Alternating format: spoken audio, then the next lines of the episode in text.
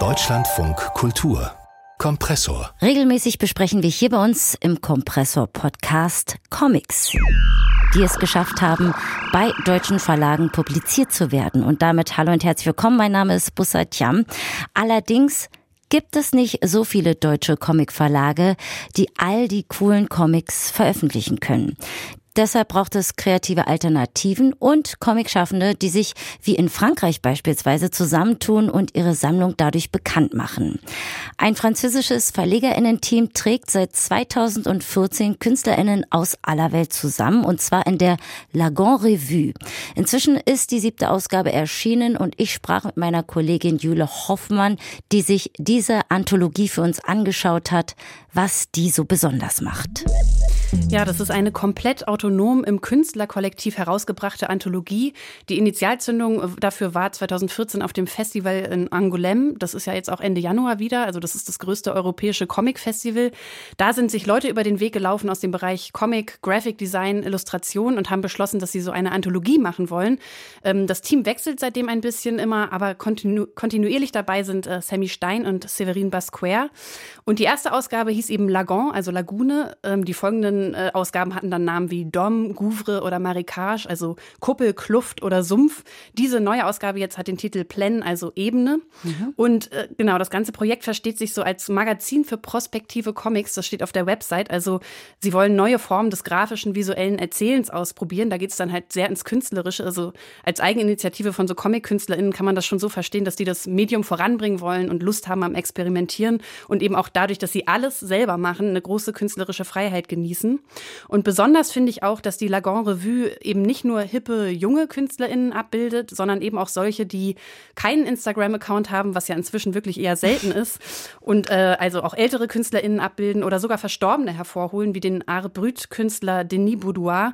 Und das Konzept hat Erfolg. Also was dafür spricht, äh, ist nämlich, dass sie angefangen haben mit einer Auflage von 300. Inzwischen sind sie bei einer Auflage von 1600 und trotzdem ist es immer sehr schnell vergriffen nach dem Erscheinungstermin. Beachtlich.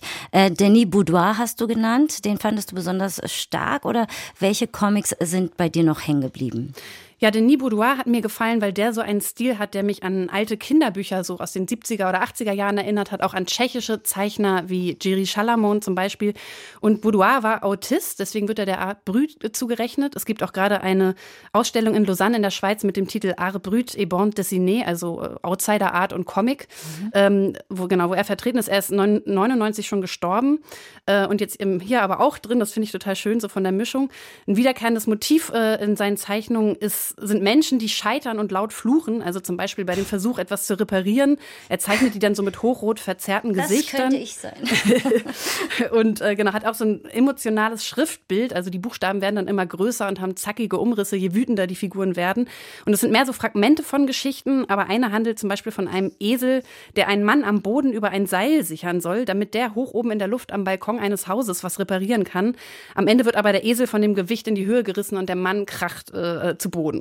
Genau. Also Denis Boudoir, das war für mich so eine Entdeckung. Es gibt aber eben auch bekannte KünstlerInnen aus der Indie-Comic-Szene, wie den japanischen Zeichner Yuichi Yokoyama, der so experimentelle Mangas zeichnet, oder eben auch Melek Sertal, Anna Haifisch ist auch vertreten. Ähm, also das heißt, neben mhm. Bekanntem gibt es viel Unbekanntes zu entdecken. Das ist natürlich auch der Reiz, äh, finde ich, so einer Anthologie.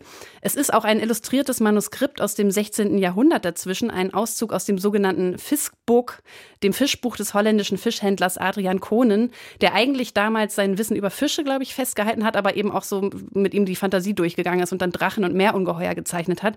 Also aus dem 16. Jahrhundert und das eben in einem Band, der jetzt optisch eher so äh, von der Gestaltung her fancy, futuristisch äh, daherkommt. Ja, also einfach sehr viele verschiedene Geschmäcker, die da zusammenkommen. Die Buchgestaltung, die spielt auch schon eine wichtige Rolle auch, oder? Ja, die spielt eine absolut zentrale Rolle. Also das ist wirklich so ein Ding unter Leuten aus der Comic-Illustrationsszene. Also die, das Team von Lagan Revue hat sich wirklich auch Gedanken gemacht um die Gestaltung der einzelnen Beiträge und auch die Geschichten verschieden gestaltet mit verschiedenen Papiersorten und Druckverfahren. Also es gibt mal sehr glattes, dünnes Papier, auf dem so metallische Farben ganz gut zur Geltung kommen und mal dickere, raue Seiten. Und bei jeder Ausgabe wird auch akribisch aufgelistet, welche Druckfarben zum Einsatz kamen und mit welcher Drucktechnik gearbeitet wurde. Hier sind es jetzt acht Farben inklusive Neon- und metallischen Farben. Und das Buch hat eine Fadenbindung mit offenem Buchrücken, was den Vorteil bringt bei so einem dicken Band, dass man ihn in der Mitte bequem aufschlagen kann und er flach auf dem Tisch liegt.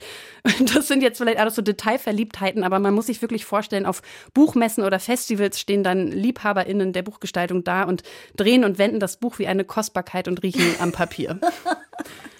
Ja, aber ich kann es irgendwie nachvollziehen. Äh, bist du denn auch so begeistert, dass du am Einband schnuppern musstest? Ja, also das lässt schon auch mein Herz höher schlagen. Aber was mich vor allem begeistert, ist der sehr freie Umgang mit dem Medium Comic. Also da gibt es wirklich gar keine Unsicherheiten zu spüren, was jetzt dazugehört und was nicht. Und ich habe auch ein Interview mit Sammy Stein äh, gelesen aus dem VerlegerInnen-Team, ähm, der gesagt hat, man findet Comic auch an vielen Orten, wo, äh, es quasi gar nicht äh, äh, explizit als Comic identifiziert wird. Also zum Beispiel in, in Serien von Fotografien, in Felsmalereien, in japanischen Holzschnitten, in Flächennutzungsplänen oder Bedienungsanleitungen. Oder ein markantes Beispiel ist vielleicht auch diese Zeichnung im Zug, äh, die viele kennen, die erklärt, wie man im Notfall ein Fenster einschlägt. Also das ist so ein sehr inspirierter Umgang mit visueller Kommunikation. Und ich finde halt, das Team von Lagan Revue hat wirklich eine große Sensibilität dafür, was gezeichnete, gemalte Bilder transportieren können, an Gefühl, an Erzählung, an Nichtsprachlichem. Und von Sammy Stein selbst ist auch ein Comic im Band enthalten, der heißt Le Livre Dimanche, also das Bilderbuch. Und die Geschichte liest sich fast wie ein Metakommentar auf den Ansatz äh, der Lagan Revue. Mhm. Da findet jemand ein Bilderbuch auf der Straße und ist komplett überwältigt von dem, was da zu sehen ist. Als hätte ich die ganze Welt in ein paar Stunden bereist, heißt es da. Aber die Bilder ergeben keinen logischen Sinn und hinterlassen das Gefühl einer versteckten Bedeutung, die nicht ganz zu fassen ist. Und ich finde, das beschreibt eigentlich gut die Faszination oder auch so ein bisschen das Überwältigtsein, mit dem man durch die Lagan Revue blättert. Also wirklich angesichts dieser visuellen Orgie, muss mhm. ich schon sagen, zwischen minimalistisch kühlen Grafiken und exzessiv knallneonfarbenen Action-Szenen. Und deswegen finde ich, hat äh, die Lagan Revue, wie auch andere ähnliche Anthologien, so das Potenzial, auch Leuten, die so gar nichts mit Comic oder Graphic Novel zu tun haben, mal einen Eindruck zu vermitteln, wie aufregend visuell erzählt werden kann, jenseits von Sprechblasen und Panels. Die Lagan Revue hat rund 400 Seiten, kostet 140 Euro kann man sich auch gerne digital auf deren Website durch den Band klicken. Einfach über revuelagon.com.